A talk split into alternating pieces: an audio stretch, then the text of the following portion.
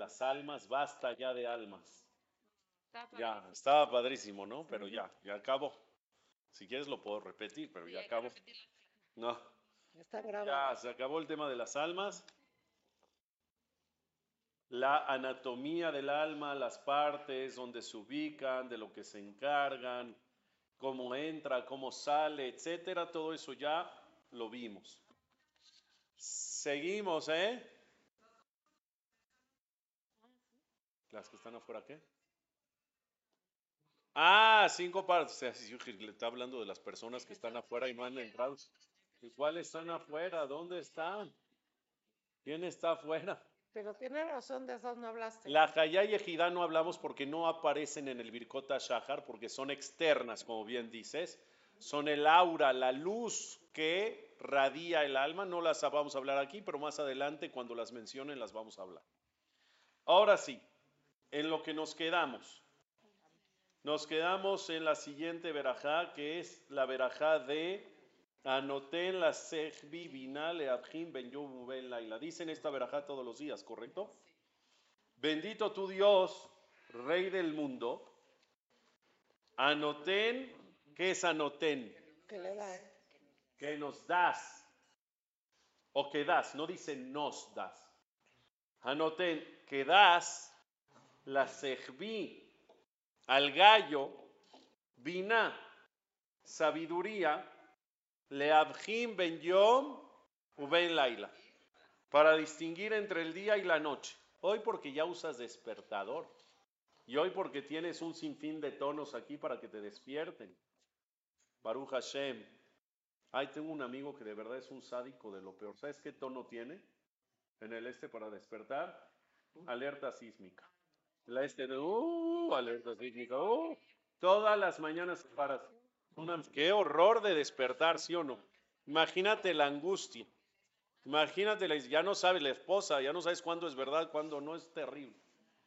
Bueno, normalmente tratemos de utilizar musiquitas bonitas, melodías bonitas para despertar. Pero en el tiempo de antes que no habían despertadores, ¿quién despertaba a la gente? El gallo despertaba. ¿Y a qué horas despertaba? Exactamente a la hora que despunta el alba. Es decir, en el momento que sale el primer rayito de luz para empezar a iluminar al planeta, ahí es cuando el gallo canta. Y acá le agradecemos a Dios en el Birkota Shahar, que es la veraja en donde estamos. Le agradecemos a Dios en el Birkota Shahar, gracias por tener ese despertador. Gracias por el milagro de que el gallo nos despierta todas las mañanas. No vaya a ser que si no hubiese existido el gallo, ¿cómo nos despertamos? Hace dos mil años que no habían despertadores. ¿Cómo se hubiera despertado la gente? Se lo hubiese hecho tarde. ¿Ustedes creen que de verdad ese es el agradecimiento de esta veraja? No. Gracias a Dios por ponerle sabiduría al gallo para distinguir entre el día y la noche y entonces que nosotros podamos tener la certeza que vamos a despertar a tiempo al otro día a la mañana. ¿Tú crees que a eso se limita? No, no. Va mucho más allá que claro sí es una gratitud a Dios por eso, pero es muy simple, es muy elemental pensar que van a poner una verajá completa para que tú puedas despertar a tiempo. La profundidad de esta verajá tiene que ver con lo siguiente, es muy interesante. Dicen los cajamimas, todos los placeres de este mundo, permitidos obviamente, estoy hablando de los permitidos, todos los placeres de este mundo por más intensos, perdón, por más intensos que sean, si se convierten en costumbre, dejan de ser placenteros. Esa es la naturaleza humana. Es lo que se conoce hoy como la rutina, lo que se conoce hoy como la monotonía. Si la persona entra en una rutina de monotonía, por más placenteros que sea lo que estás experimentando, cuando se convierte en rutinario, deja de ser qué? Deja de ser placentero. Por ejemplo, ¿qué placer se les ocurre? El de la comida. Si yo te digo, ¿cuál es la comida que más te gusta? Y ustedes seguramente van a contestar, lechugas. Eh, eh, sushi de, no sé, de, de zanahoria. Yo qué sé, es que ustedes son muy saludables. Pongamos un pastel de chocolate que es un delirio, ¿sí? Entonces tienes pastel de chocolate y te doy pastel de chocolate hoy. Olga, ya sé cuál te gusta, el, el volcancito que así amargo. Ya, uh, lo pruebas el mejor de tu vida. Te vuelves loca. Pero como yo sé que le gusta a Olga y soy súper buena onda, entonces mañana le vuelvo a traer el mismo pastel. Lo vuelve a probar y dice, no, esto es Ganeden. Dos días seguidos es un paraíso. Tercer día te vuelvo a traer pastel. Cuarto día pastel, quinto día pastel, una semana pastel. Un mes diario el mismo pastel. ¿Qué va a pasar con Olga? ¿Qué va a pasar con Olga? Ya la engordé. Ese es lo primero que pensar. Por eso yo decía lechugas, pero dale y duro con el pastel de chocolate. ¿Está bien? Ok. ¿Es correcto que después de un mes que coma el mismo pastel de chocolate todos los días, no lo va a poder ni ver? ¿Es correcto o no? Ya no lo, no nada más no lo disfrutas, ya no lo puedes ni ver, ya te choca, ya guácala. Y mi pregunta es por, por, el sabor es el mismo, el placer en el paladar es el mismo. ¿Qué es lo que cambió? No puede ser que hace un mes era el máximo placer y hoy es lo peor que puedas ver. ¿Qué es lo que sucedió? No cambió nada, algo que se llama monotonía algo que se llama rutina y la regla es, cuando algo se convierte en rutina, dejas de valorarlo, dejas de apreciarlo y deja de ser placentero. Con todos los placeres es así. El placer del comer, el placer de pasear. Imagínate que vas a pasear al, eh, eh, por ejemplo, te vas de viaje a algún lugar. Y ese lugar, la primera vez que te fuiste, fue lo máximo del planeta. Y después, Baruch Hashem, logras tener un departamento en ese lugar y por lo tanto no vas una vez cada tanto, sino vas diez veces al año. Deja de ser la misma sorpresa, el mismo impacto de, guau, sí, voy a ir, esto, que lo... Ya X. Ya es rutinario y ya ni siquiera lo valoras. Es como los niños, ¿se acuerdan que les conté una vez que uno de mis hijos invitó a un amiguito a la casa a comer un día? Estoy hablando de niños de 7 años. Y el papá para sacar plática, yo estando en la mesa, pues para sacar plática con el niño y romper el hielo, ya iban a ser las vacaciones de verano. Y entonces le dije, ah, ¿iban a salir de vacaciones a algún lado?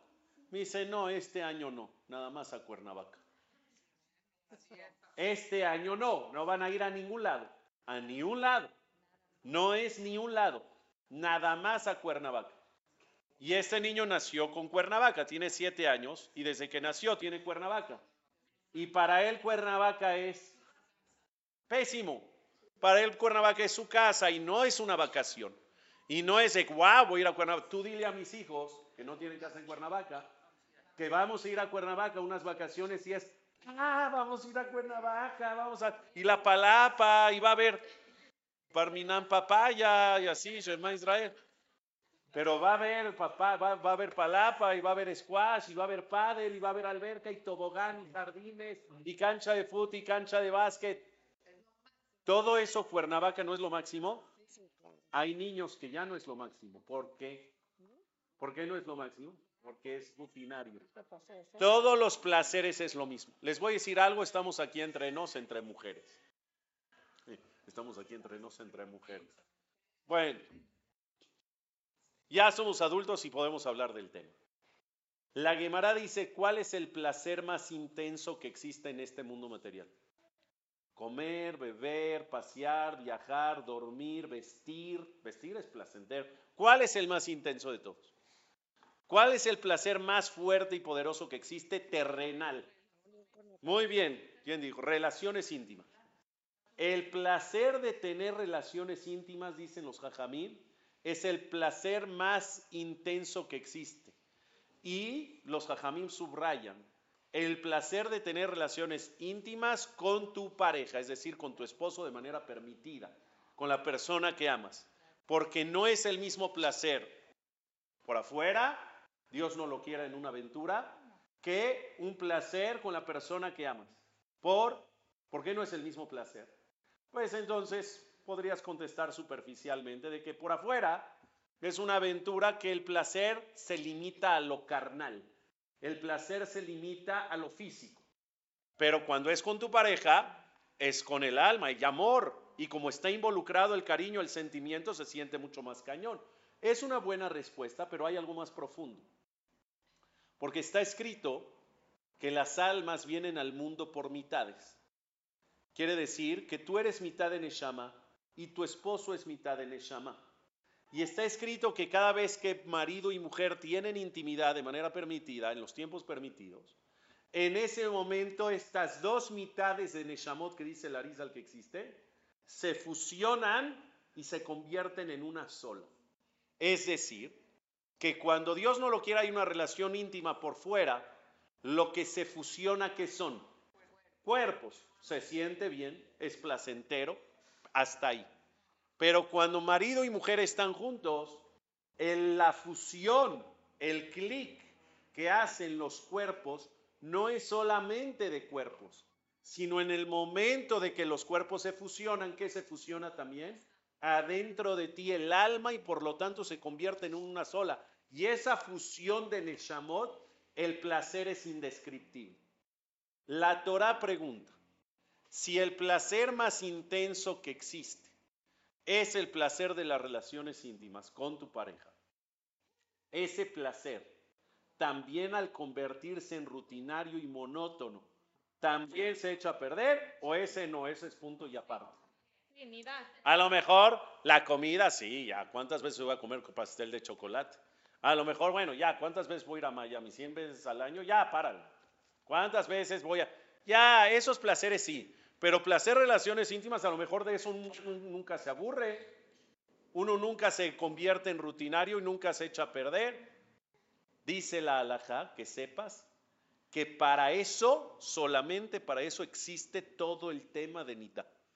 Todo el tema de Tevilá en la mujer existe como sistema para que no se convierta en una rutina, para que no se convierta en monotonía, y que tu vida íntima esté siempre a tope, pasen los años que pasen. ¿Puede la persona pasar 20 años de casados? Y si cuida Tevilá es una renovación de cada mes y parecen recién casados cada mes. Hay personas que se cuidan a distintos niveles, no sé si ustedes saben. El básico, básico de cuidado de Tevilá, ¿qué es? El básico que hay, si quieres cuidar Tevilá, eso lo tienes que cuidar, es que desde el día uno de la menstruación hasta que se va la tevilá la mujer, que son aproximadamente de 11 a 14 días al mes, todos esos días no pueden tener relaciones íntimas. Ese es el básico. Pero hay unos que son más Black Power, son All Pro y entonces cuidan más. No nada más no relaciones íntimas, ¿qué cuidan? No se tocan, las camas separadas, todos eh, no se ven, no se ven las partes privadas, partes íntimas, no se ven con poca ropa, etcétera eh, pasar de mano en mano, cosas de que es una lejanía física muy cañona. Conforme más lejanía física existe en los días que están separados, cuando llega el regreso, cuando se mete a la tevila es mucho más poderoso. Es mucho, o sea, literal, literal. Si una persona que se cuida Black Power, como yo, yo me cuido Black Power. Cuando va a la tevila, y le doy la mano, la mano. Sientes otra vez maripositas así. ¿Cuántos años de casados? 20 años, 40 años, 50 años, no importa. ¿Dónde firmo una vida íntima así? ¿Dónde firmo una vida íntima donde tengas 20, 30, 40, 50 años de casados y sigan teniendo esta renovación mes con mes de deseo, de pasión, de amor, de romance, etcétera, etcétera, etcétera? Todo esto es porque porque el sistema estratégico inventado por Dios llamado Tevilá es para que qué? Es para que no caigas en la monotonía, para que no caigas en la rutina, aún en esos placeres. Estamos entendiendo entonces que todo si cae en la monotonía se echa a perder. ¿Qué tiene que ver con la veraja del gallo? El gallo es aquel que es inhumano. Los humanos tenemos esta parte de la monotonía. Pero el gallo no, por... ¿Qué es lo que canta todas las mañanas el gallo al ver amanecer? No, ya sé que kikiriki. No dije cómo hace el gallo, dije qué canta. Hace kikiriki, pero ¿qué le dice a la gente? Buenos días, es hora de despertar, ya levántense. ¿Eso es lo que dice? El Shira, muy bien, Olga. El Shira dice, ¿qué es lo que el gallo le dice a Dios cuando es kikiriki todas las mañanas? No es buenos días. Lo que quiere decir no es buenos días, no es levántense ya, no es ya se te hizo tarde.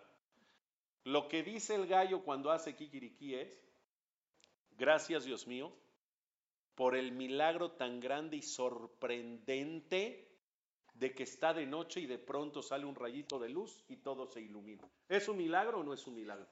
Es que es un milagro impresionante, que todos los días se haga de noche y de pronto está todo oscuro y sale el sol y se ilumina el planeta entero. ¿Es un milagro o no?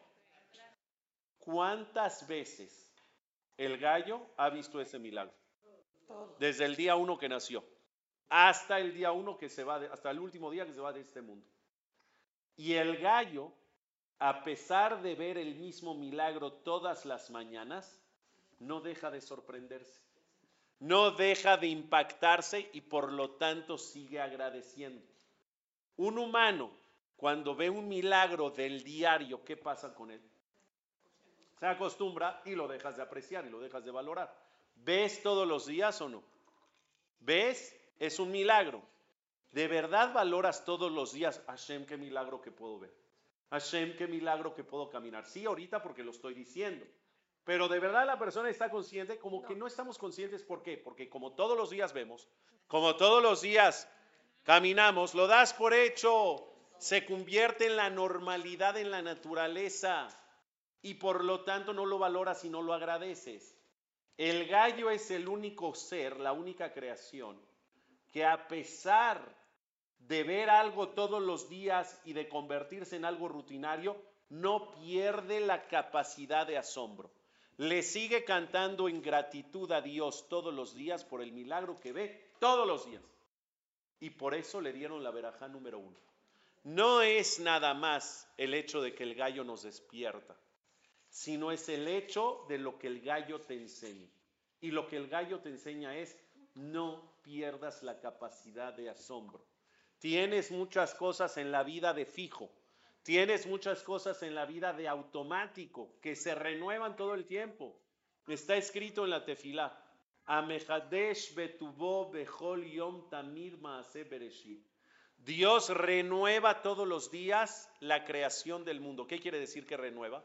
No es que lo que creó en el mundo le puso play y de ahí en adelante, 5.784 años, camina en automático. No, cada día le inyecta, cada día lo hace funcionar, cada día lo maquina Dios, es decir, Dios mete mano en la creación todos los días. Quiere decir que si tienes milagros de todos los días, es porque todos los días Dios vuelve a renovar en ti ese milagro. No tiene fecha de caducidad, por lo tanto, no puedes perder qué? La capacidad de asombro. Y eso te lo enseña el gallo. Y déjenme les digo una cosa. ¿Dónde es el reto más fuerte para el judaísmo en esto de no perder la capacidad de asombro y no acostumbrarse? Vean hacia donde estoy viendo yo. Las que están viendo hacia mí, vean hacia atrás. Vean hacia atrás. ¿Ven la parte del Esrat Nashim o no? En la parte del Esrat Nashim hay un pasuk ahí. ¿Qué dice ese pasuk, sabe? Shiviti Hashem le negdi tamid. Shiviti, me dirijo yo. Hashem, a ti Hashem, le negdi hacia ti, hacia tu camino, tamid. Tamid quiere decir siempre. Uno de los retos, de los desafíos más cañones del judaísmo, de la religión judía, es que es de siempre. Tefilín todos los días. Velas de Shabbat cada viernes. Netilat Yadayim todas las mañanas. Shema Israel todas las noches. Shachrin Mijay Arbit todos los días. Teili todos los días. Uno de los secretos más fuertes del judaísmo es la constancia. La práctica de la religión en el judaísmo es tamid, es de siempre. No es un día sí, hoy no se me antojó, mañana sí, tres días no, cuatro días sí. Es una disciplina diaria. ¿Y cuál es el reto? El reto es que a pesar de que lo hagas todos los días, no puedes perder la capacidad de asombro. No puedes dejar de valorar lo que haces. Y, y ese es el reto. El reto, Miriam, es que no se te haga monótono a pesar de hacerlo todos los días. Yo desde que tengo 13 años de edad voy al CNIS a rezar todos los días. Todos los días. Y sí sería normal o sería natural que digas, híjole, pues ya como que ya, todos los días lo mismo, ya. Sin embargo, una persona tiene que tener el nivel y la capacidad de estar por encima de la rutina y a pesar que el judaísmo y la religión judía sea una práctica diaria, no dejarte qué, no dejarte acostumbrar. Es una capacidad que la tiene el gallo por naturaleza, pero que nosotros la podemos trabajar. ¿Estamos o no? Y eso es grandeza en los seres humanos. Si tú valoras todo lo que tienes de todos los días, lo aprecias y lo agradeces, es de gente grande. Eso es grandeza. ¿Estamos? Otra explicación más de esta veraja. Pregunta. ¿Hashem se enoja? ¿Hashem se enoja o Hashem no se enoja? ¿Qué opinan ustedes? Sí, está escrito en algunos lugares que se enoja. Se decepciona, se desilusiona. Pero no pregunté si se decepciona se desilusiona, pregunté si se enoja. Sí, Y muchas veces no podemos concebir que Hashem se enoje porque tenemos la imagen de Dios o tenemos el enfoque de Dios que es puro amor. Hashem es dulzura, Hashem es amor, Hashem es bondad, Hashem es cariño. Y entendiendo así a Dios, pues entonces no cabe el enojo ahí. Sin embargo, hay versículos en la Torah donde sí te dan a entender que Hashem se enoja. Por ejemplo, ustedes saben que el Shema Israel, cosa que decimos todos los días, dos veces al día o hasta tres veces al día, una en la mañana, una en la noche y otra en la cama, tiene cuatro párrafos. Shema Israel con Veavta, Veavta et Hashem lo queja hasta Ubishareja, párrafo número uno. Párrafo número dos, Veayim Shamoat Ishmeu el Misbotai. Párrafo número tres, ¿Sí? Párrafo número cuatro y último, Vayomer Adonai el Moshe Lemor. ver el Bene Israel, ¿sí? ¿Se les hace familiar o no? Al final del párrafo número 2 hay una parte en silencio. ¿Han visto o no? Hay una parte en voz baja, Terry. ¿Lo has visto o no? Tú vas a un bar mitzvah y ves al niño que está rezando el Shema con su voz chillona de 13 años. Llega una parte donde se queda callado, cinco segundos, y después vuelve a subir la voz y sigue. Por es más, no nada más el bar mitzvah. Si tú dices el Shema completo todos los días, cuando llegues a esa parte tienes que hacerla en voz baja. Me encantó una vez que estaba evaluando a unos niños que se están preparando aquí para el bar mitzvah. Y estoy viendo que llegan a esa parte, o sea, los puse a leer para evaluarlos y ya están listos. Los pongo a leer, llegan a esa parte y nada más están así. Voltean a ver al de al lado, ¿verdad? Y de repente todos juntos. Ve, Sante, barayele, ale, ya empiezan otra vez en fuerte. Le digo, papacito, no dijiste nada. Me dice, ah, jajam, eso no se dice, de por sí nadie lo escucha. Así me dijo, esa parte no se dice. Ah, no se dice, entonces está escrita ahí de chocolate. El niño cree que como nadie la escucha y se dice en voz baja, no la tiene que decir. No, amor. La tienes que decir en voz baja, pero la tienes que decir, apréndetela. Ustedes, señoras, cuando digan el Shema, llegan a esa parte y tienen que bajar la voz, pero la tienen que decir. ¿Qué dice esa parte y por qué se baja la voz? ¿Saben? Sí. ¿Cuánto tiempo tienes diciendo el Shema en tu vida? ¿Sabes por qué se baja la voz en esa parte? ¿Qué dice ahí? Vejará af Adonai bachem beatzah et hashamayim velo yeh matar be'adama lo titen et yibulav ba'atzeh merah me'al haaretz hatovah asher Adonai noten lachem besamtem et barayele ¿Qué dice esa parte? Vejará af Amonai. Vejará af Amonai quiere decir y Dios se llenó de furia y enojo. Veatzar et y cerró los cielos. Veló y matar Adama y no caerá más rocío sobre la tierra. Habrá hambruna, pobreza y sequía. Esa es la parte que dices en voz baja. ¿Y sabes por qué la dices en voz baja? Porque como se está mencionando la furia de Dios, El enojo de Dios, ni modo que lo grites a los cuatro vientos. Esa parte que es fuerte, donde se, se nombra o se menciona el enojo de Dios, hay que bajar la voz, recatado, reservado. Entonces, ¿Dios se enoja o no se enoja? Dios sí se enoja. Pero, ¿cuánto dura el enojo de Dios? Cuando tú te enojas, ¿cuánto tiempo te enojas? Ay, pensé que iba a decir años, Shema Israel.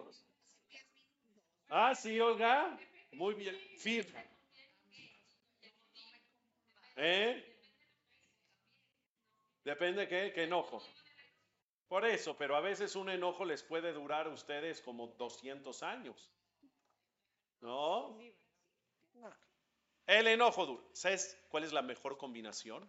Dice la Mishnah, la mejor combinación de las personas es que se enoje muy difícilmente y que se le pase rápido. Esa es la mejor combinación que puedes tener en torno al enojo, porque no enojarse no existe. No enojarse, dice la Mishnah, es irreal. El enojo es un sentimiento natural, lo vas a sentir en alguna vez de tu vida, en alguna ocasión. Pero el chiste es, si eres de las personas que se enoja fácil y se les pasa difícil, Shema Israel. Siempre está enojado, ¿por qué? Se enoja por todo y aparte le dura un chorro cada vez que se enoja. Esa es la peor combinación. La mejor combinación es, te enojas, pero es muy difícil hacerte enojar. Se tiene que caer el mundo para que te enojes. Y cuando te enojas, que es una vez muy de vez en cuando, se te pasa en un chic-chac, nada más que te den un crucero o algo así. ¿Sí o no? ¿Eh? A ver. En eso tiene que trabajar, correcto. Ahora, ¿por qué les digo esto? ¿Cuánto dura el enojo de Dios? Dice la Gemara, Ve'el Zoem Behol Yom. Ve'el, él es Hashem. Zoem se enoja Behol Yom, todos los días. Todos los días existe un enojo divino. El chiste es cuánto dura su enojo. Dice la Gemara, rega. ¿Qué es rega? Cuando vas a Israel te dicen rega. ¿Qué es rega? Rega, rega no, no es un minuto. De acá es un minuto. Rega es un momento. ¿Cuánto es ese momento? ¿Cuánto? Dice la Gemara, el tiempo que te tardes en decir la palabra rega. A ver, di rega. Rega, ya. Ya se enojó, ya se le pasó. Ni un segundo. Ni un segundo, medio segundo a lo mejor. ¿Y esto qué tiene que ver? Está escrito que habían profetas que sabían calcular en qué momento del día era ese rega, era ese microsegundo donde Dios enoja. Por ejemplo, ¿escucharon hablar de Bilam? Bilam Arrashá el brujo, profeta malvado que quería maldecir al pueblo de Israel. Él se las ingenió para saber cuál es el momento de Dios de enojo. ¿Cuál es ese rega? Y justo en ese momento, ¿qué quería hacer? Maldecir al pueblo de Israel. Si yo puedo calcular exacto donde Hashem está enojado, donde está de malas, y en ese momento, clac, saco la maldición, va a pegar cañón, porque lo agarré de malas. Hashem obviamente se la convirtió en bendición. Pero existían profetas que sabían cuándo era ese rega. El asunto es, si no eras profeta, ¿había manera de calcular ese momento de rega o no? Sí, sí, había manera. Sí, algo con un gallo, ¿no? Eh, muy bien, y aquí tiene que ver la verajá del gallo. Dice la Gemara que amarres la pata de un gallo a la pata de la cama. No lo vayan a hacer. No, ¿para qué? Amarra un gallo su pata a la pata de la cama. Y lo tenías que llenar alrededor, lo tenías que rodear con, con cal.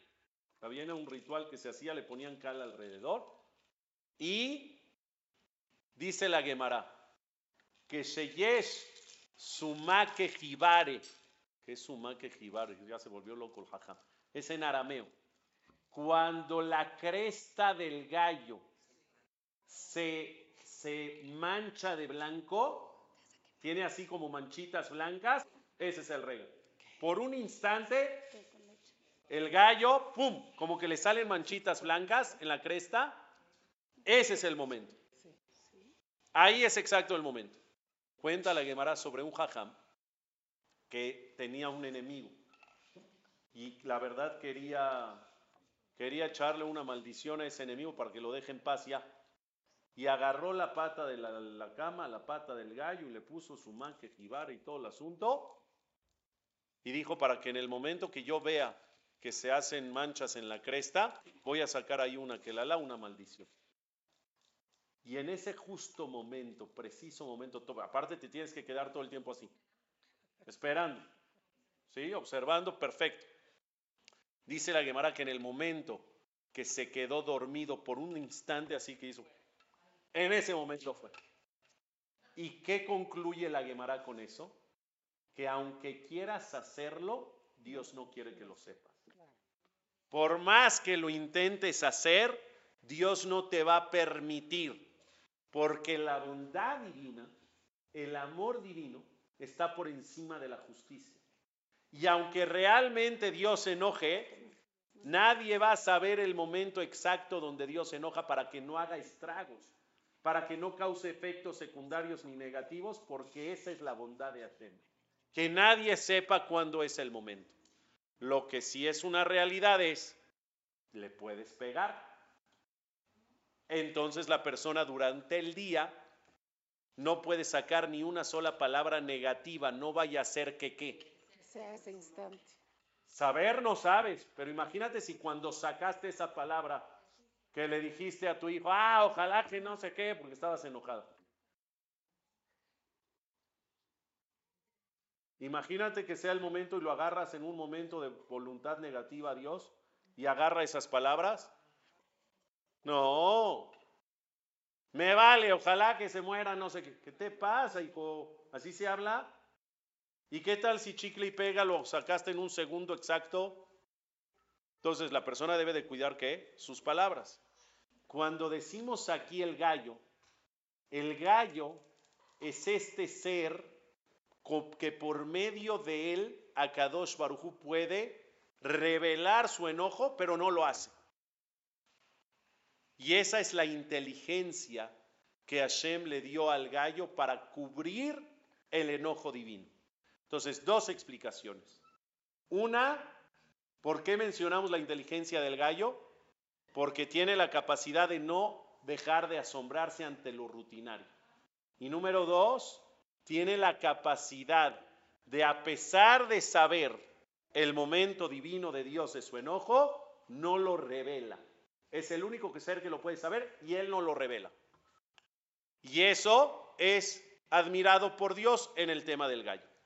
¿Estamos? Esas son las dos explicaciones que hay sobre esta misma veraja. La siguiente veraja. Hoy vamos a ver dos. Baruch ata Hashem Elokeinu melejaolam. Pokea Jibrim. ¿Qué es Pokea Jibrim? Traducción literal. Pokea, que le das vista. Pokea viene de la palabra piquea. Piquea es cuando el cerebro funciona y te hace inteligente. Pokeach, que abre la mente, y Brim, de los ciegos. En otras palabras, que le da vista a los ciegos. ¿A qué se refiere esta veraja? Dios le da vista a los ciegos. ¿Cuántos ciegos conoces que pueden ver después? ¿Cuántos? Pero no es más bien a los No todos, ¿verdad? Entonces, darle vista a los ciegos, no todos podrían decir esta veraja porque hay muchos ciegos que nacen ciegos y mueren ciegos. ¿Se refiere a eso literal? ¿La verajá? A los tercos. No, no, porque no dice a los tercos, dice a los ciegos.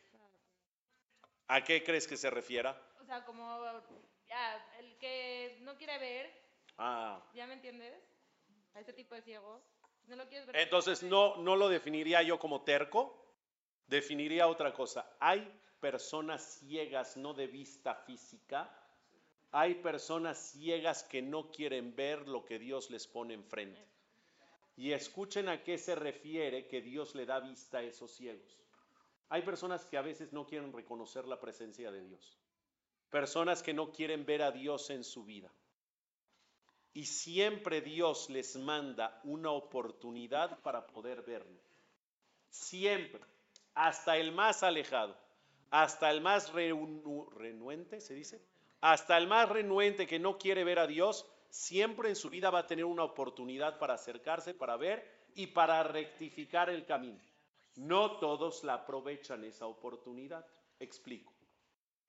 Una vez llegó una persona al Beta Knesset, por primera vez. Y el jajam del Knis ve que es una persona nueva, nunca había venido antes. Y como buen jajam se acerca a atenderlo. Le dice, hola, bienvenido, ¿cómo estás? Me llamo tal, ¿tú cómo te llamas? Toma un sidur, mira, por favor, siéntate aquí, está libre. Lo hace sentir cómodo, lo hace sentir en casa. Termina el rezo y se acerca el jajam a despedirlo, qué bueno que viniste, ojalá vengas más seguido, bienvenido. Y le dice, oye, tengo una curiosidad. ¿Para qué viniste al CNIS? Nunca habías venido, ¿para qué viniste hoy al CNIS? dice, yo vine al CNIS porque me dijeron que aquí puedo encontrar a Dios. Y yo he estado buscando a Dios en mi vida, he querido ver a Dios en mi vida mucho tiempo y no lo he visto. Y me dijeron que aquí lo puedo encontrar, que aquí voy a ver a Dios. Por eso vine al CNIS. Le dice, híjole, qué lástima. Lo que pasa es que al CNIS no se viene a encontrar a Dios.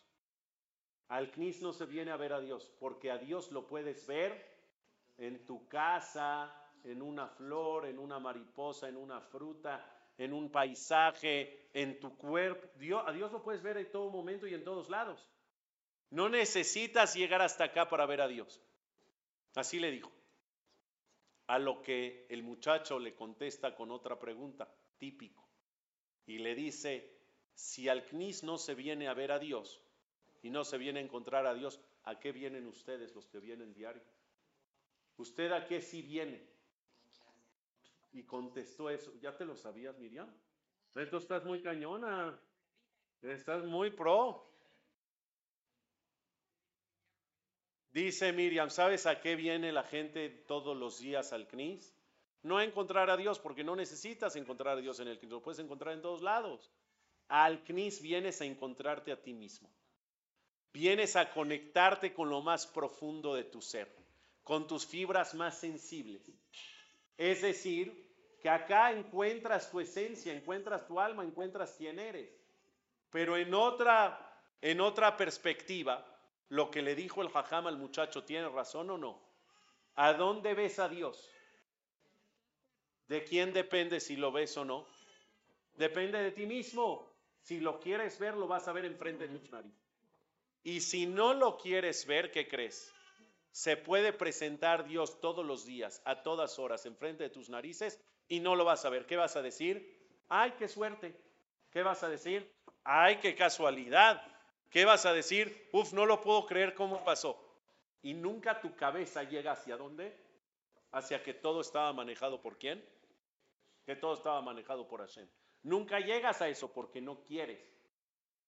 Yuri Gagarin, primer cosmonauta en salir de la atmósfera, ruso él, muy famoso por haber sido el primero, pero muy famoso por su ateísmo puro. Él, tú pones en internet y te va a salir que no va que él no creyó y no creyó nunca en Dios. ¿Y sabes cuáles fueron sus primeras palabras al salir de la atmósfera? Y se grabó en un video. ¿Sabes cuáles fueron sus primeras palabras? Gracias a Dios, no, porque no creía en Dios. Sus primeras palabras fueron, mira, mira lo ateo que era. Estando en la tierra, busqué a Dios en una infinidad de veces y nunca lo encontré. Aquí afuera de la tierra, de la atmósfera, pensé, a lo mejor lo voy a ver. ¿Y qué creen? Les doy una noticia. Tampoco está, Dios no existe. El hecho de estar vivo, el hecho de estar fuera de la Tierra, en otro planeta. Por eso te digo que hay personas que pueden ver maravillas, que pueden ver cosas, que les pueden pasar cosas impresionantes. Y si no quieren ver a Dios, como Yuri Gagarin, se pueden salir de la atmósfera y no lo van a ver. Pero hay otros que queremos ver a Dios y que no necesitas salir ni de tu casa, no de la atmósfera. No necesitas salir a ningún lado y vas a ver la presencia de Dios y la mano de Dios en tu vida. Lo que les quiero decir es que para los que tenemos esa sensibilidad, ahorita te doy la palabra Ter, para los que tenemos esa sensibilidad de querer encontrar a Dios en nuestra vida, lo vas a tener y lo vas a encontrar de manera muy sencilla en cualquier momento, en cualquier lado. Pero para los que no tienen esa sensibilidad, que sepas que Hashem les abre los ojos, que sepas que Hashem los hace ver, pero ellos con libre albedrío deciden si querer ver con los ojos abiertos o no querer ver. Y hay personas que cuando Dios les manda una experiencia milagrosa, iba a decir religiosa, pero eso es patentado por Enrique Iglesias, cuando Dios les manda una experiencia milagrosa, hay personas que deciden ver y deciden decir, ah, sí, Shema Israel, ya, Dios existe, ya vi Pero hay otras personas que aún con esas experiencias milagrosas, ¿qué crees? Siguen de largo y no tienen la capacidad de ver a Dios. Todo mundo tiene una oportunidad para regresar al camino. Todo mundo Dios le manda una oportunidad de abrirle los ojos y de sentirse conectado a Dios y creer en Él. Unos la toman, unos no. La verajá de Pukea Jibrime es, te agradecemos Dios por ponernos la oportunidad en la vida, porque no te va a hacer Dios que creas en Él a fuerza ya no tendrías libre albedrío. Te manda la oportunidad para que creas en Él. No te hace creer forzosamente en Él. Y ahorita les voy a explicar a qué me refiero. Dime, Ter.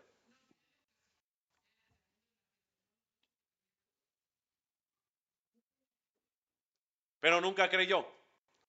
Sí tenía dudas y dijo, estando en la tierra, nunca lo vi. Lo busqué, lo busqué.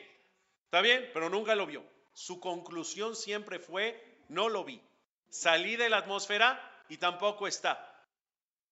¿Dios le mandó la oportunidad para verlo? ¿O no?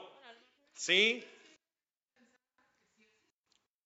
Pero al final si concluyes que no existe, ok, estoy de acuerdo contigo. Pero eso no le quita el ateo que es. ¿No? Mira, él saliendo de la atmósfera no vio a Dios. Y estaba yo, entrevisté una vez a un, eh, a un piloto de, de Interjet, alaba Shalom. No el piloto, Interjet. Interjet, alaba Shalom. Piloto vive, que vive 120 años. Entrevisté a un piloto de Interjet, Yehudi, obviamente, que cuando quebró Interjet le ofrecieron trabajo en, no me acuerdo si Aeroméxico, Volaris, no sé en qué le ofrecieron trabajo, y decidió retirarse porque ya tenía muchos años siendo piloto y esto lo aisló de su familia y se perdió muchos momentos y decidió retirarse. Pero dentro de la plática me dijo, yo conocí a Dios en el avión. Así fueron sus palabras. Me dice, yo conocí a Dios arriba del avión. Porque ustedes los pasajeros no tienen ni idea lo que un piloto puede ver. Tú te asomas por la ventana y ves las nubecitas, o ves ya está más abajo, ves las lucecitas de la ciudad y la contaminación y el smog, o ves el mar de Miami, o sea, ves y dices, ay, qué chulo se ve desde aquí arriba. Pero él me dijo que ha ido a lugares, Groenlandia, y pasa por el hemisferio de no sé dónde, y se ve la línea que... Me dice, nosotros pilotos vemos cosas que nadie de los que allá está atrás puede ver. Yo cuando vi eso, yo cuando vi esas cosas, yo dije, esto es la mano de Dios. Esta es la obra, el pincel de Dios. Es impresionante. Así me dijo esas palabras. Yo conocí a Dios arriba del avión. Y hay otros que salen de la atmósfera y no lo quieren ver. La gran diferencia es si quieres o no quieres. Porque si no quieres, aunque te pasen milagros, repito, los vas a adjudicar a qué? A la casualidad, a la naturaleza, a la ciencia, a un golpe de suerte, y no entiendes que todo está perfectamente manejado por quién? Por Akadosh Baruch.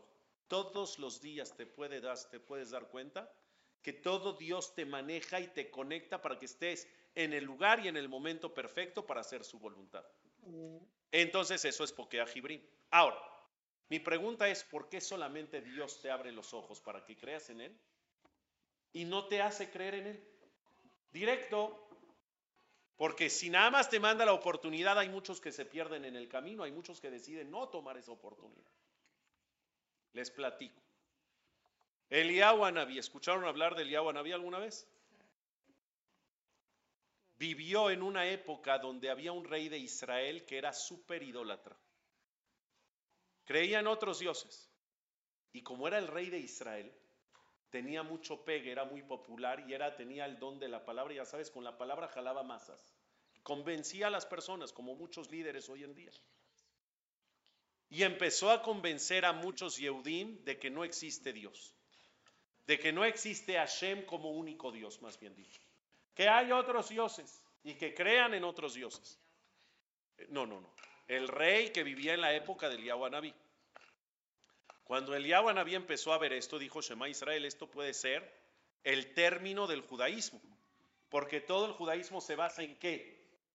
Shema Israel, Hashem Eloqueno Hashem, Ejad. No puedes creer en otros dioses. Y si acá se está propagando que todos crean en otros dioses, se va a acabar la ideología judía, se va a acabar la religión. Entonces Eliyahu Anabí decidió por sus pistolas, decidió hacer lo siguiente. Se acercó con el rey idólatra, le dijo, ¿sabes qué? ¿Por qué no hacemos un mano a mano? ¿Por qué no hacemos un mano a mano? Tu rey, tu perdón, tu Dios contra mi Dios. El Dios al que tú adoras y al que estás convenciendo que la gente siga, contra Hashem. Y el Dios que gane, ese será el vencedor. Si tu Dios gana, yo y todos los que están atrás de mí me encargo de que sirvamos a tu Dios. Pero si yo gano y mi Dios gana, dejas la idolatría y todos se acercan a Hashem. ¿Está bonito o no lo que quiere hacer el Yahuanabí? Está bonito, está salvando al judaísmo, ¿no? ¿Cómo iba a ser el mano a mano? El mano a mano fue así. ¿Por qué no ponemos un altar? Con un sacrificio. Tú el tuyo con un sacrificio hacia tu Dios. Yo el mío con un sacrificio hacia mi Dios. Y el sacrificio que sea consumido de manera milagrosa, ese es el Dios que va a ganar. Es decir, en el momento que el Dios, ya sea el tuyo o el mío, se presente a todas luces, ese es el vencedor. Juega. ¿Qué le dijo el rey? Juega. Pusieron dos corbanot a ojos de todo el reino. Dos altares con dos sacrificios.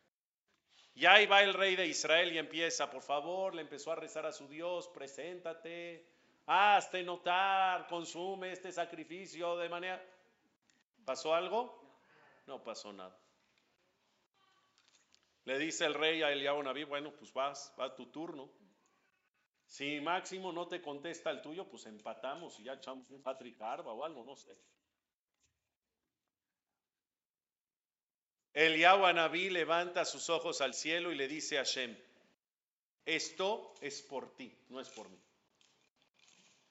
Es por ti. Si quieres que tus hijos se acerquen a ti, que crean en ti nuevamente, ábresles los ojos, muéstrate. Esto va por ti, no va por mí.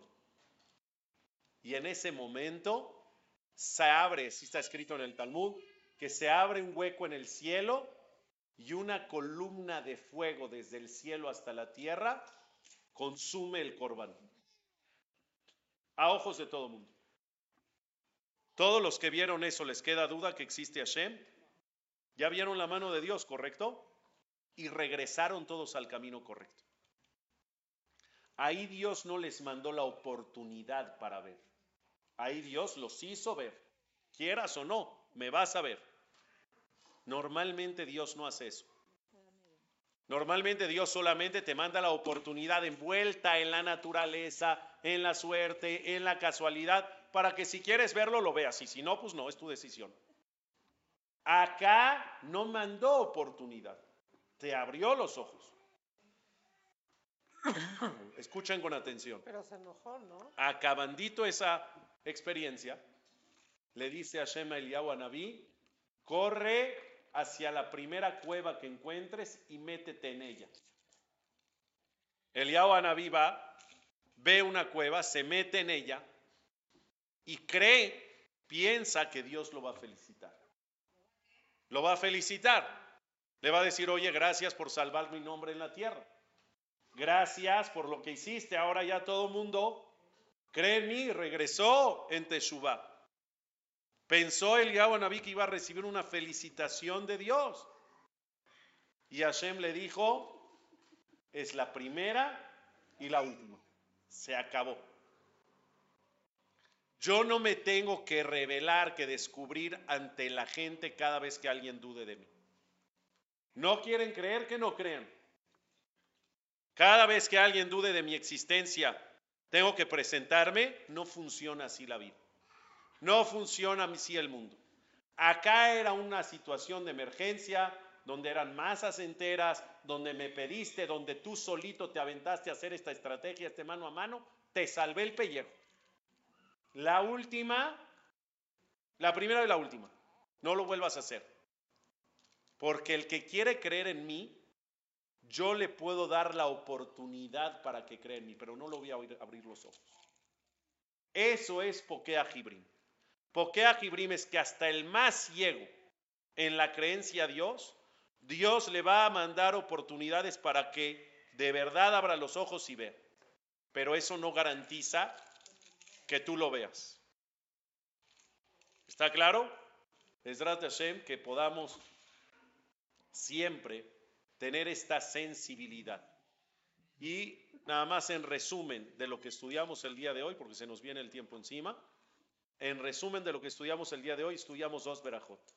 Anoté en la Laila y Pokea Jibrim. Se refiere a la grandeza del gallo de no perder la capacidad de asombro, a la grandeza del gallo de esconder y no revelar el enojo de Hashem, porque por encima de la justicia está la bondad divina. Y Pokea Jibrim hablamos de que sí, hay mucha gente cerca a Dios que ve a Dios, pero hay mucha gente que no. La gente que no tendrá la oportunidad de ver a Dios, pero nadie los va a obligar. Depende de cada uno de nosotros si queremos tener esa sensibilidad para ver a Shem en nuestras vidas. Si lo logras, te llena el alma, el alma y el corazón de plenitud. Si no, es una vida muy complicada. Muy buenas tardes.